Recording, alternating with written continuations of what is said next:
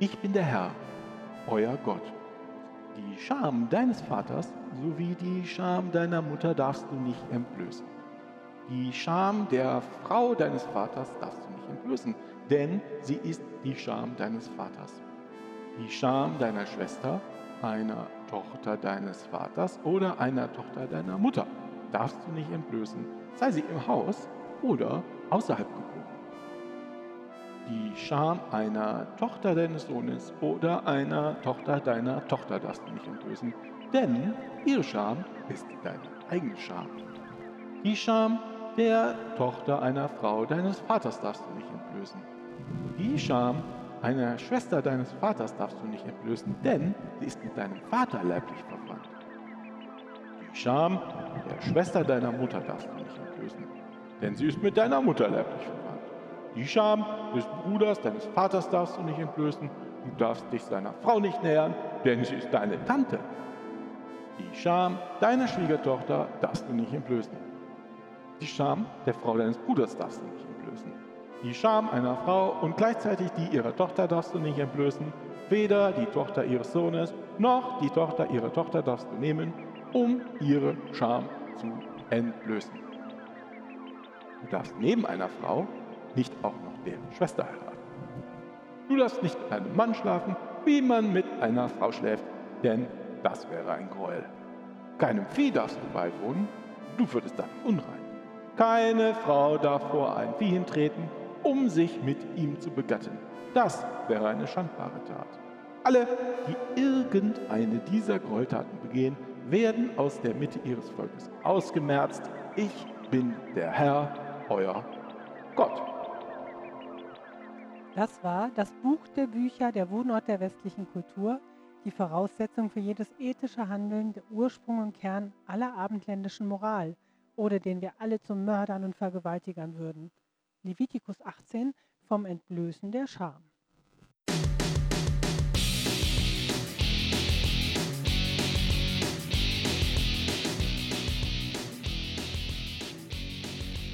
Ja, willkommen zu Man glaubt es nicht, dem Podcast über Religion und andere Esoterik zu politischen, wissenschaftlichen und gesellschaftlichen Themen aus atheistischer und humanistischer Sicht.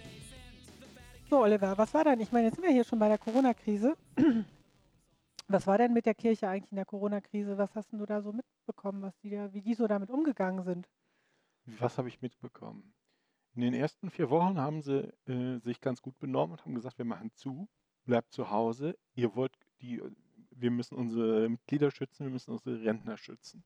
Weil genau genau haben sie ja kaum noch jemanden anderen, der da hingeht. Nach vier Wochen um Ostern rum fing sie an rumzumaulen und meint, man müsse jetzt aber wirklich mal die Kirchen wieder aufmachen, die Gottesdienste wieder anfangen lassen, denn die Gottesdienste in Deutschland sind systemrelevant. Die Begründung dafür war so absurd, dass ich mir nicht gemerkt habe. Ähm, so ein Würstchenstand ist dann auch systemrelevant, keine Ahnung, weil wo kriege ich denn sonst ein Würstchen her? Und nach dieser Phase erinnere ich mich noch daran, dass sie also in eine Art Sinnkrise geraten sind, weil eigentlich niemand darauf angesprungen ist, dass sie auch systemrelevant wären. Sie durften zwar wieder aufmachen, aber eigentlich hat sich niemand für die interessiert und auch nicht ihre Meinung eingeholt zu virologischen oder pandemietechnischen Fragen. Und da fand, hatten, hatten sie eine große Sinnkrise. Hm. Und das war eigentlich alles, was ich äh, mitbekommen habe. Ja, und ist das nicht interessant? Nicht viel. Ja, das ist nämlich ganz interessant. Es gibt so ein paar, hm, auch ein paar Beiträge dazu. Erstens von der Kirche selber. Ich habe jetzt ein paar Sachen von der evangelischen äh, gefunden, aber auch äh, in anderen Medien, im Spiegel in der Welt und so, wird gefragt, was habt ihr eigentlich gemacht in der Zeit? Warum habt ihr das nicht besser für euch genutzt? Ich finde das eigentlich ganz gut. Die haben das überhaupt nicht für sich ausnutzen können, diese Nee, ne? Corona-Krise. Mhm. Super. Die sind nämlich gar nicht systemrelevant, sondern ganz offensichtlich nicht mehr systemrelevant. Weil, hallo, eine, eine große Krise, Verschwörungstheorien poppen hier auf da auf, absurdeste Das ist eigentlich Aluhut-Geschichten. goldener Boden für die Kirche. Ja. Ne? Und was haben sie gemacht? Nicht. Ganz im Gegenteil. Jetzt hat noch hier Thüringens Ministerpräsidentin Christine Lieberknecht, CDU, hatte kritisiert oder hat kritisiert, dass die Kirche in der Corona-Krise Hunderttausende Menschen allein gelassen habe.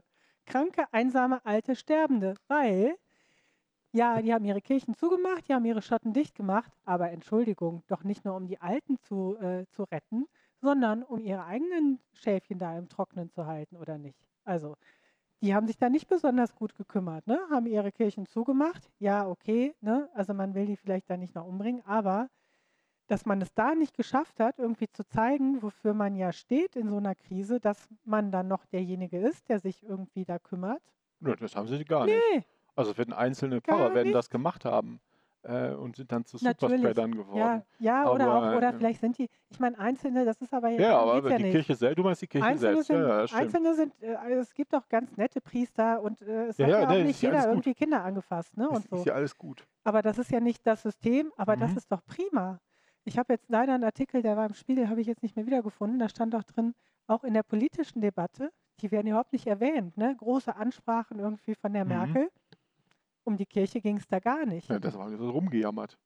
Ja, aber das ist Mhm. doch toll. Das ist doch super. Und sie haben dann auch nichts draus gemacht. Jetzt eben eine große Diskussion, auch selbstkritisch in der evangelischen Kirche.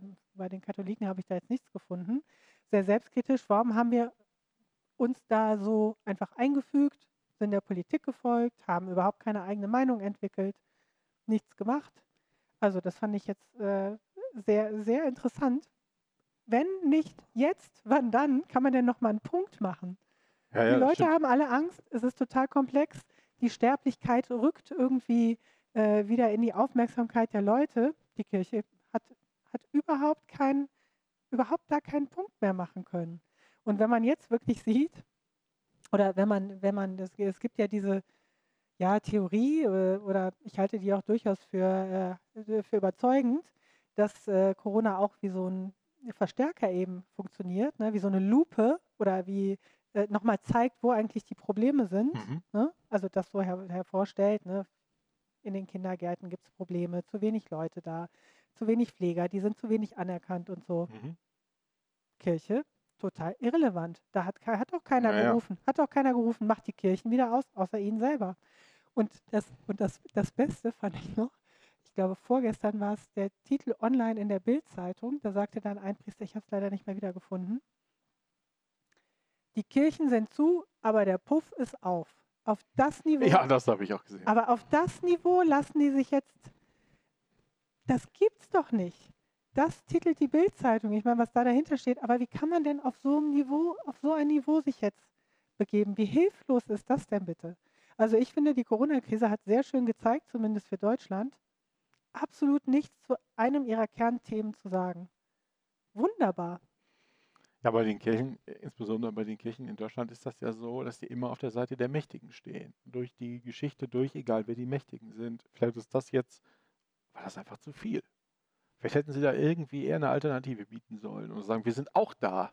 Ja, das, ja. Irgend sowas, das ist ja das, was du meinst. Ja, was jetzt, also was, was eben jetzt kritisiert wird, ne? Das ist ja jetzt nicht nur, nur meine Meinung, sondern das wird jetzt irgendwie, Ja, ja, klar. ne, wird jetzt Klar. irgendwie kritisiert. Also einmal eben von der äh, Frau Lieberknecht, die äh, tatsächlich auch eben sagt, ne, wir, ihr dann, wenn ihr, das ist ja auch richtig, wenn ihr diesen Spezialstatus haben wollt, dann müsst ihr euch aber auch speziell verhalten.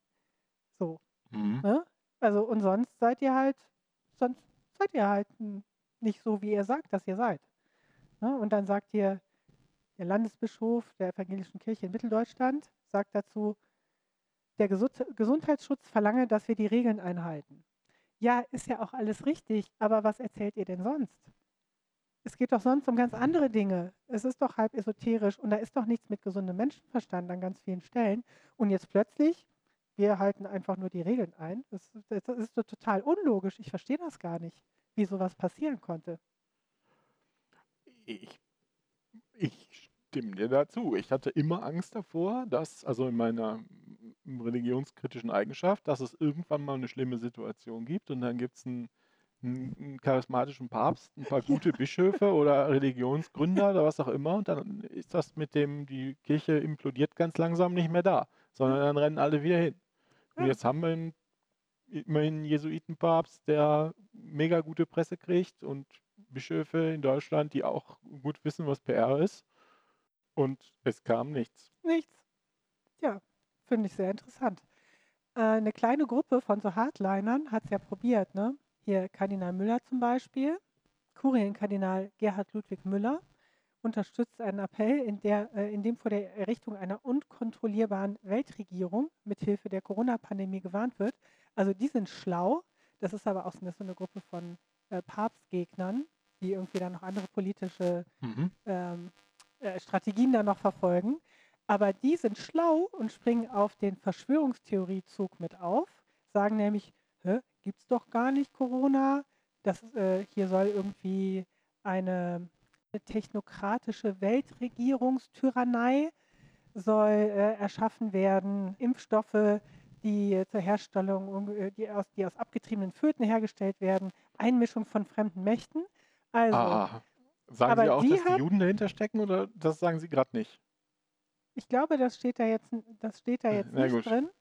Aber Kommt nicht mehr so ich gut an. da, ja, ist vielleicht, da ist man vielleicht auch ein bisschen an der Stelle, ist ja noch nicht wieder so ges- gesellschaftsfähig, ne? Mhm. obwohl ja Ja, ja, ja. nur äh, Anon da schon ja auch in, die, in diese Richtung arbeitet. Aber herrlich. Immer, also die haben den Zeichen der Zeit erkannt, machen ein bisschen auf Verschwörungstheorie und da gibt es ja doch einige, die dann da irgendwie sich hinflüchten. Ne? Finde ich sehr interessant. Ich fände es auch schön, wenn wir darüber nochmal sprechen, weil die, wie gesagt, die Verschwörungstheoretiker haben ja einen totalen Aufwind. Ne? Das poppt ja wirklich hier und da und dort. Hört man Leute, die sich plötzlich da ja, das, zumindest ein bisschen mit anfreunden können, aber dass jetzt irgendjemand auch von den Leuten, die äh, sonst in die Kirche gehen, gesagt haben, so, oh, man kann ja nicht in die Kirche oder ich habe meinen Pfarrer mal angerufen. selten. Ne? Also zu Ostern, das weiß ich noch, das fand man blöd, dass man die Oma nicht besuchen kann. ja, aber das hat auch das mit der war Kirche alles. Genau, so dass niemand hat gesagt, oh Gott, wir können nicht in die Kirche gehen, was wird Gott von uns denken oder sowas in der Art. Hört sich für mich ganz gut an. Es gibt so eine Seite vom äh, Erzbistum Köln, Initiativen in besonderen Zeiten. Die haben nämlich doch was gemacht. Mhm. Ne? Zusammen gut, könnt ihr euch mal angucken. Also wenn das das ist, was die Kirche in Corona-Zeiten ihren Kunden, ihren Anhängern zu bieten hat, dann gute Nacht. Also Martina sitzt hier und grinst breit. Ist äh, offensichtlich meint sie, äh, wir hätten gewonnen. Ähm, ja, auf jeden Fall ist das, so- finde ich, ist das doch mal eine gute Nachricht. Das ist äh, ja, es ist in der Tat ein guter Aspekt dieser ganzen Sache. Das stimmt. Guck mal hier, Quarantäne-Podcast Sinnsucher wird hier zum Beispiel angeboten. Stundengebet online, Gebetszettel und Palmzweige. Kirchenmusik via YouTube-Kanal. oh hier, pass auf. Glockenklang als Handywecker um 19.30 Uhr. Oder auch, Oh, was? ja, oder auch Aktion Lichtzeichen. Ich weiß jetzt nicht, was es ist. So Sachen werden hier online angeboten. Ich meine, dass die mit, mit Webdesign sich nicht auskennen, geschenkt. Ne? Aber das sind die geistlich-spirituellen Angebote der Erzdiözese Köln an ihre Mitglieder. An ihrer zahlenden Mitglieder. Ja, und, da- und das ist hier, und da sind jetzt hier, ich weiß nicht, wie viele das sind, das sind vielleicht 60, 70 Angebote. Das ist aber nicht nur Köln, sondern das ist Rhein-Sieg-Kreis, Düsseldorf, Mettmann, Teelichtimpulse aus Erkrath. also Leute, ey, mit der ganzen Kohle kann man da doch was Besseres auf die Beine stellen. Vielleicht meint man nicht, dass man das muss. Die sind einfach out. So, so mein Eindruck zur Corona-Krise bisher. Und sie haben es auch selber gemerkt halt, ne? Ist Auch schön. Mit rechtlicher Verspätung. Ja, Ja, und ja. sie wissen auch nicht, was sie machen sollen. Also diese Webseite kann jedenfalls nicht die Lösung sein. Zusammen-gut.de, wer sich das mal angucken möchte. Ja, haben wir es für heute? Mhm. Willst du dann noch den üblichen Satz sagen?